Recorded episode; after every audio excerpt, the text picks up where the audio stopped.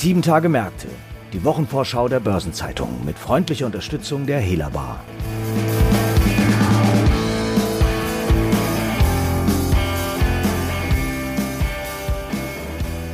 Die anstehende Arbeitswoche hat wieder ein buntes Potpourri an interessanten Themen und Ereignissen zu bieten. So liefert unter anderem Südzucker Quartalszahlen. Alstom hält einen Kapitalmarkttag ab. Am Bundesgerichtshof wird geklärt, ob Bausparkassen eine jährliche Servicepauschale verlangen dürfen.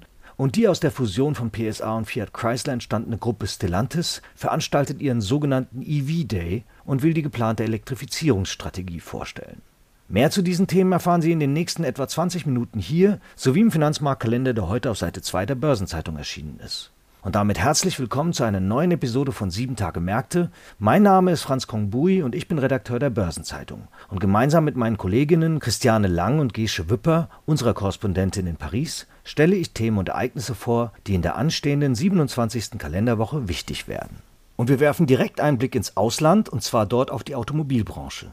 Gesche, du hast ja Stellantis, ehemals Peugeot und Fiat Chrysler, im Blick. Was ist von dem sogenannten EV Day von Stellantis zu erwarten? Ja, es werden vor allen Dingen Details erwartet, wie Konzernchef Carlos Tavares die Elektrifizierung des Konzerns vorantreiben will. Denn er hat Mitte April auf der Hauptversammlung schon angekündigt, dass das jetzt beschleunigt werden soll. Aber es fehlen eben noch wichtige Details. Tavares will in den nächsten Jahren, also bis 2030, den Anteil von Elektrofahrzeugen an den Verkäufen in Europa von derzeit rund 14 Prozent auf 70 Prozent steigern. In den USA sind die Ziele weit weniger ambitioniert, denn da hat er in demselben Zeitraum nur vor, diesen Anteil auf 35 Prozent zu steigern. Aber mit welchen Modellen und welche Standorte impliziert sein sollen, das ist eben alles noch nicht bekannt und dazu werden jetzt Ankündigungen erwartet. Aber das ist ja eigentlich genau die interessante Frage, vielleicht auch mit Blick auf diesen Tag. Was ist denn jetzt schon bekannt und wie soll das gelingen? Ja, also bisher ist bekannt, ähm, dass Stellantis für diese Elektrifizierung vier elektrische Bauplattformen plant. Und zwar sollen die heißen Stella Small, Stella Medium, Stellar Large und Stellar Frame. Stellar Medium soll als erstes an den Start gehen, also das soll eine Plattform sein für mittelgroße Wagen. Und die soll wahrscheinlich Ende 2023 oder 2024 an den Start gehen und soll mit dem neuen Peugeot 3008 eingeweiht werden. Und Stella Large soll dann einige Elemente von, von einer Plattform von Alfa Romeo aufnehmen. Das ist auch schon bekannt. Und Stella Frame wie die Plattform heißt, die für Pickups vorgesehen ist, soll einige Elemente von RAM aufnehmen. Außerdem ist auch schon bekannt, dass äh, Stellantis zusammen mit Saft in einem Joint Venture zwei Batteriefabriken bauen will. Und zwar einmal in Frankreich, in Nordfrankreich und einmal in Kaiserslautern. Und Tavares hat aber schon gesagt, dass er noch weitere Batteriefabriken in Europa und auch in den USA plant. Und darüber wird eine Entscheidung auch in diesem Jahr erwartet. Ja, das sind ja enorme Vorhaben. Ist denn der Konzern damit aber nicht Nachzügler? Wo steht denn Stellantis in Sachen Elektrifizierung im Vergleich? Ja, da hast du vollkommen recht. Also PSA, die Opel-Mutter, die französische, ähm, die waren ja bisher im Gegensatz zu ihrem heimischen Konkurrenten Renault nicht gerade für ihre Elektrifizierungsstrategie bekannt. Da besteht also durchaus Nachholbedarf. Aber wo vor allen Dingen Nachholbedarf besteht, ist bei dem amerikanisch-italienischen Fusionspartner Fiat Chrysler. Denn die haben erst im letzten Jahr mit der Elektroversion des Fiat Cinquecento ihr allererstes elektrisches Fahrzeug auf den Markt gebracht. Also da ist wirklich noch ganz, ganz, ganz, ganz, ganz viel zu arbeiten, zu machen. Wie hat sich denn die Strategie von Carlos Tavares bezüglich der Elektrifizierung gewandelt? Enorm, denn, denn noch vor ein paar Jahren haben äh, PSA und Tavares vor allen Dingen auf Hybridfahrzeuge gesetzt, weniger auf eine reine Elektrifizierung. Und das hat sich jetzt eben äh, ja komplett gewandelt, weil in der neuen Elektrifizierungsstrategie von Stellantis ist wenig Platz für Hybridmodelle. Die setzen vor allen Dingen wirklich auf reine Elektrofahrzeuge. Ja, und man kann aber auch sagen, dass im Vergleich zu, zu Renault, die jetzt gerade bekannt gegeben haben, dass sie den Anteil der Elektrofahrzeuge an ihren Verkäufen bis 2030 sogar auf 90 Prozent steigern wollen, dass die Strategie von Tavaresta doch ähm, ja relativ konservativ ist. Aber das ist eigentlich auch sehr typisch für ihn, weil er nicht jemand ist, der großmundige Versprechen macht, die er nicht einhalten kann, sondern eher so ein bisschen tiefer stapelt und ja sehr vorsichtige Ziele ausgibt. Das ist ja schon irgendwie eine Kehrtwende. Was hat denn zu dieser Kehrtwende geführt? Ja, weniger eigentlich die, die reine Begeisterung jetzt für Elektrofahrzeuge als mehr der Pragmatismus, für den Tavares auch sehr bekannt ist. Und zwar ist sich der Konzern klar geworden, dass äh, das mit den Regulatoren in Europa, die das Ende des Verbrennungsmotors wünschen, auch Hybridmodelle eigentlich dann langfristig keine Chance haben. Und deshalb sagen sie, okay, wir setzen jetzt eben äh, hauptsächlich auf Elektrofahrzeuge. Aber toll findet er es nicht, das hat er auch öffentlich schon gesagt. Ihm wäre lieber, wenn man auf mehrere verschiedene Technologien setzt, also wo man dann auch auswählen kann. Und der Grund dafür, warum er das nicht gut findet, dass jetzt nur auf diese eine Technologie gesetzt wird, ist, dass er A, Angst hat, dass die Elektrofahrzeuge bis zumindest bis 2030 noch relativ teuer sein werden und ähm, dass sich dann bestimmte Familien auch diese Fahrzeuge überhaupt nicht leisten können und dass aber vor allen Dingen auch die Rentabilität des Konzerns darunter leiden wird. Ja, vielen Dank, Gesche, für diesen interessanten Einblick darin, wie sich die Automobilbranche in anderen Ländern auf das Thema Elektromobilität einstellt. Dafür nicht. Bis bald. In der kommenden Woche gibt es noch weitere spannende Termine, die meine Kollegin Christiane Lang vorstellt. Christiane, worauf hast du denn deinen Blick geworfen? Hallo Franz. Ja, also am Dienstag findet der Kapitalmarkttag des französischen Zugbauers Alstom, der die TGW-Hochgeschwindigkeitszüge herstellt, statt. Und da werden die Analysten und Investoren mit Spannung drauf schauen, denn es ist der erste Kapitalmarkttag seit Alstom die Transportsparte von Bombardier aus Kanada im Januar für 4,4 Milliarden Euro abgeschlossen hat. Und um was wird es da gehen? Also die Übernahme der Bombardier Transportsparte hat das vergangene Geschäftsjahr 2020-21 von Alstom, das Ende März geendet hat, deutlich belastet. Das Ergebnis ist gesunken, es sind Barmittel abgeflossen und Alstom musste nochmal über 600 Millionen Euro für Risiken aus Bombardier-Projekten zurückstellen, nachdem schon im Dezember mehr als 450 Millionen Euro zurückgestellt worden waren. Also insgesamt sind das jetzt mehr als eine Milliarde Euro. Und jetzt geht es natürlich um die Prognose des am 1. April angelaufenen Geschäftsjahres 2021-22. Ist denn da schon irgendwas bekannt geworden? Nicht für das laufende Geschäftsjahr, aber es sind mittelfristige Ziele bekannt. Der Vorstand hat sich das Ziel gesetzt, vier bis fünf Jahre nach der Übernahme der Bombardier-Sparte jährlich Kostensynergien in Höhe von 400 Millionen Euro zu erzielen. Zudem soll die operative Marge von Bombardier Transport mittelfristig auf ein Standardniveau angehoben werden. Sie betrug zuletzt nur 2,7 Prozent, während Alstom selbst auf 8 Prozent kam. Und angeblich sollen auch keine weiteren Rückstellungen notwendig werden. Am Dienstag geht es beim Bundesgerichtshof in Karlsruhe um ein Verbraucherschutzthema. Und zwar geht es um eine Klage der Verbraucherzentrale Sachsen gegen die DBK Bausparkasse, die für zwei ihrer Bauspartarife zum 1. Januar 2017 nachträglich eine sogenannte jährliche Servicepauschale in Höhe von 12 bzw. 24 Euro eingeführt hatte. Was hat es denn mit dieser Servicepauschale auf sich? Das sind sozusagen Kontogebühren, die laut DBK die gestiegenen Kosten für die Steuerung und die Verwaltung der Verträge decken sollen. Bisher hatte der BGH nur geklärt, dass Bausparkassen so eine Gebühr in der Darlehensphase nicht erheben dürfen. Die DBK hat sie hier aber für die Ansparphase des Bausparvertrages eingeführt und stellt sich auf den Standpunkt, die Pauschale sei rechtens, weil in ihren allgemeinen Bausparbedingungen die Erhebung solcher Pauschalen vorgesehen ist.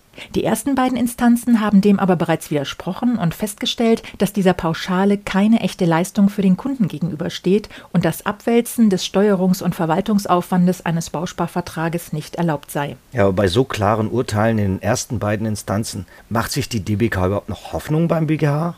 Ja, möglicherweise auch nicht mehr. Weil beide Gerichte so übereinstimmend geurteilt haben, spekulieren Beobachter nämlich bereits darauf, dass die DBK die Revision kurz vor dem Verhandlungstermin noch zurückziehen könnte. In diesem Fall würde es zu keiner mündlichen Verhandlung und auch zu keiner Entscheidung des BGH kommen und die Entscheidung des Oberlandesgerichtes Koblenz wäre rechtskräftig. Jetzt ist der Ausgang des Verfahrens dennoch für die gesamte Branche relevant, weil auch Bausparkassen wie Schwäbisch Hall, Wüstenrot, LBS Bayern und Signal Iduna ebenfalls für einzelne Tarife eine Form von Pauschalentgelt eingeführt haben. Allerdings sind diese Pauschalgebühren sehr individuell ausgestaltet und so wird man das BGH-Urteil, falls es denn kommt, sicher nicht automatisch übertragen können. Donnerstag legt Südzucker nun seinen vollständigen Bericht für das erste Quartal per 1. März vor. Nach den vorläufigen Zahlen, die schon Mitte Juni veröffentlicht wurden, ist bei einem um 5% gestiegenen Umsatz das operative Ergebnis um fast ein Fünftel eingebrochen. Genaue Gründe wurden nicht genannt. Südzucker hat lediglich mitgeteilt, die pandemiebedingte heterogene Geschäftsentwicklung habe zu zahlreichen Verwerfungen geführt. Für das Gesamtjahr wurde aber die Prognose von 300 bis 400 Millionen Euro für das operative Konzernergebnis bestätigt und das das wäre eine deutliche Steigerung nach 236 Millionen Euro im letzten Jahr. Das heißt, Investoren und Analysten erwarten jetzt mehr Details zu den Quartalszahlen. Genau. Aber sie wollen zusätzlich auch mehr über die im Mai vorgestellte neue Strategie 2026 Plus erfahren. Die hat zum Ziel, Europas größten Zuckerproduzenten von einem großtechnischen Verarbeiter von Agrarrohstoffen zu einem Partner für pflanzenbasierte Lösungen zu entwickeln. Geplant sind ganz neue Produkte und Leistungen. Hintergrund ist, dass stark zuckerhaltige Lebensmittel immer weniger gefragt sind. Zugleich wächst der Bedarf an pflanzlichem Eiweiß, weil immer mehr Menschen auf Fleisch verzichten. Südzucker versucht sich also diesem Trend anzupassen, indem das bisherige Sortiment um pflanzenbasierte, proteinhaltige Produkte erweitert werden soll. Die Anleger haben aber auf die Ankündigung der Strategie verstimmt reagiert und die Aktie hat mehr als 6% verloren. Das stimmt. Möglicherweise war ihnen das alles noch zu unkonkret. Denn wie sich die Strategie in Zahlen niederschlagen soll, ließ Konzernchef Nils Pörksen noch offen. Er machte weder Angaben zu den Kosten noch zu möglichen Synergieeffekten oder zu mittel- bis langfristigen Umsatz- und Ergebnispotenzialen. Die Aktie hat sich zwar dann in den darauffolgenden Wochen wieder erholt, aber die Quartalszahlen, die ja wie gesagt unter der Pandemie litten, haben dann erneut für Enttäuschung gesorgt. Darüber hinaus stehen noch einige andere wichtige Termine und Ereignisse in den kommenden sieben Tagen an, darunter einige wenige Zahlenvorlagen und Hauptversammlungen und es werden wichtige Konjunkturindikatoren veröffentlicht. Eine Übersicht hierzu finden Sie heute im Finanzmarktkalender auf Seite 2 der Börsenzeitung und unter börsen-zeitung.de/slash Finanzmarktkalender. Daneben ist aber auch noch das folgende beachtenswert. Feiertagsbedingt bleiben die US-Börsen am Montag geschlossen. An dem Tag gibt es in Deutschland Zahlen zu den Kfz-Neuzulassungen im Juni. Am Dienstag veröffentlicht die Reserve Bank of Australia das Ergebnis der geldpolitischen Sitzung. Die US-Notenbank Fed legt zur Wochenmitte nach und das Protokoll der geldpolitischen Sitzung vom 15. und 16. Juni vor. Der Automobilverband VDA lädt zur Halbjahrespressekonferenz ein und die wöchentlichen US-Öllagerdaten werden veröffentlicht. Am Donnerstag gibt es das Protokoll der geldpolitischen Sitzung der Europäischen Zentralbank vom 10. Juni und zum Wochenabschluss startet das zweitägige Treffen der Finanzminister und Notenbankgouverneure der G20 in Venedig. Und die Ratingagentur Fitch veröffentlicht die Einstufungen für Russland und Litauen. Ein paar runde Geburtstage stehen in der kommenden Woche ebenfalls an. 60 Jahre alt werden Ralf W. Barkey, ehemals Vorsitzender des Genossenschaftsverbandes, Andrea Enria, der Chef der EZB Bankenaufsicht SSM, Michael Steinbach, CEO von Equens Worldline und der Präsident des Außenhandelsverbandes BGA, Holger Bingmann. Ihren 65. Geburtstag begehen Jean-Paul Lagon, ehemals Konzernchef von L'Oréal und jetzt Verwaltungsratschef, sowie der ehemalige Präsident des Automobilverbandes VDA Bernhard Mattes. 75 Jahre alt wird der langjährige Metro-Vorstandschef Hans-Joachim Körber und sein 80. Lebensjahr vollendet der ehemalige Linde-Finanzchef Hero Brahms. Im Übrigen werden der Journalist und politische Aktivist Julian Assange und Netscape-Gründer Marc Andreessen jeweils 50. Artikel zu Geburtstagen und Personalien finden Sie nicht nur auf der Personenseite der Börsenzeitung, sondern auch gebündelt in unserer Personalia-App. Überdies gibt es in der kommenden Woche auch ein paar Jahres- und Gedenktage, so nicht nur den Unabhängigkeitstag in den USA, sondern auch der Internationale Genossenschaftstag und der Internationale Tag des Kusses. Vor 20 Jahren ging das Börsenbündnis Euronext selbst an die Börse und vor fünf Jahren stellte das Bankhaus Wölbern nach einer bewegten und am Ende skandalträchtigen Geschichte, die bis ins Jahr 1816 zurückgeht, nach einem Anlageskandal um geschlossene Immobilienfonds seine Geschäftstätigkeit ein. Und vor einem Jahr gab es großes Führungschaos bei der Commerzbank, als Aufsichtsratschef Stefan Schmidtmann per Anfang August und Vorstandschef Martin Zielke zum Jahresende ihre jeweiligen Rücktritte bekannt gaben. Um das Führungsvakuum zu beenden, hatte dann der Bund gegen den erbitterten Widerstand des gerade einmal mit 5% an der gelben Bank beteiligten Finanzinvestors Cerberus den früheren LBBW-Chef Hans-Jörg Vetter als Aufsichtsratsvorsitzenden installiert. Unter seiner Führung wurde der Ex-Allianzer Manfred Knof zum neuen CEO berufen, der dann zum Jahreswechsel von der Deutschen Bank zur Commerzbank wechselte, während Vetter Mitte März nach nur einem halben Jahr im Amt aus gesundheitlichen Gründen wieder aus dem Aufsichtsrat ausschied.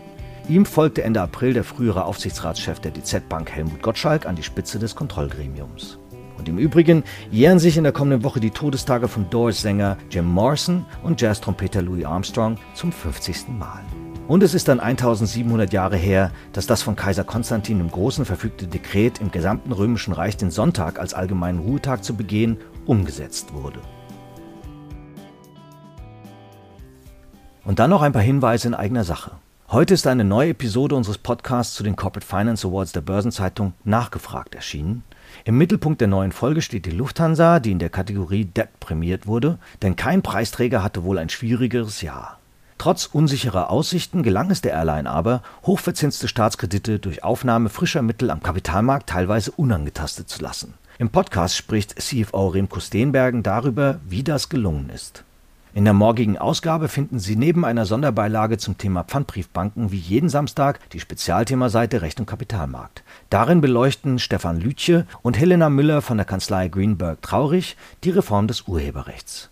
In einem weiteren Beitrag widmet sich Susanne Verri von der Sozietät Clifford Chance der lange erwarteten Neufassung der Standardvertragsklauseln, mit denen Unternehmen Datentransfers ins EU-Ausland rechtlich absichern können. Und im Interview äußert sich Alexander Kiefner von White Case zu der aufsehenerregenden Klage des Air Berlin Insolvenzverwalters gegen Clearstream. Am Dienstag gibt es wieder eine neue Ausgabe von Rules and Regulations, dem Regulierungsnewsletter der Börsenzeitung in deutscher und englischer Sprache. Und am Mittwoch erscheint eine neue Folge von Hashtag Volatility, der Anlage-Podcast von Börsenzeitung und QC Partners. Und in der kommenden Woche finden WM-Seminare zu den Themen Kreditsicherungsrecht, Steuerreporting für deutsche Kunden und Sanierung 2021 statt. Und damit sind wir am Ende dieser Episode angelangt. Redaktionsschluss für diese Ausgabe war Donnerstag, 1. Juli, 18 Uhr. Eine Gesamtübersicht über Konjunktur- und Unternehmenstermine finden Sie unter börsen-zeitung.de und alle genannten Links sind mitsamt weiteren Informationen in den Shownotes zu dieser Folge aufgeführt. Wir hören uns hoffentlich wieder am nächsten Freitag, jetzt aber erstmal die Viertelfinalspiele der EM schauen, wenn auch leider ohne deutsche Beteiligung. Alles Gute und ein erholsames Wochenende. Bis zum nächsten Mal.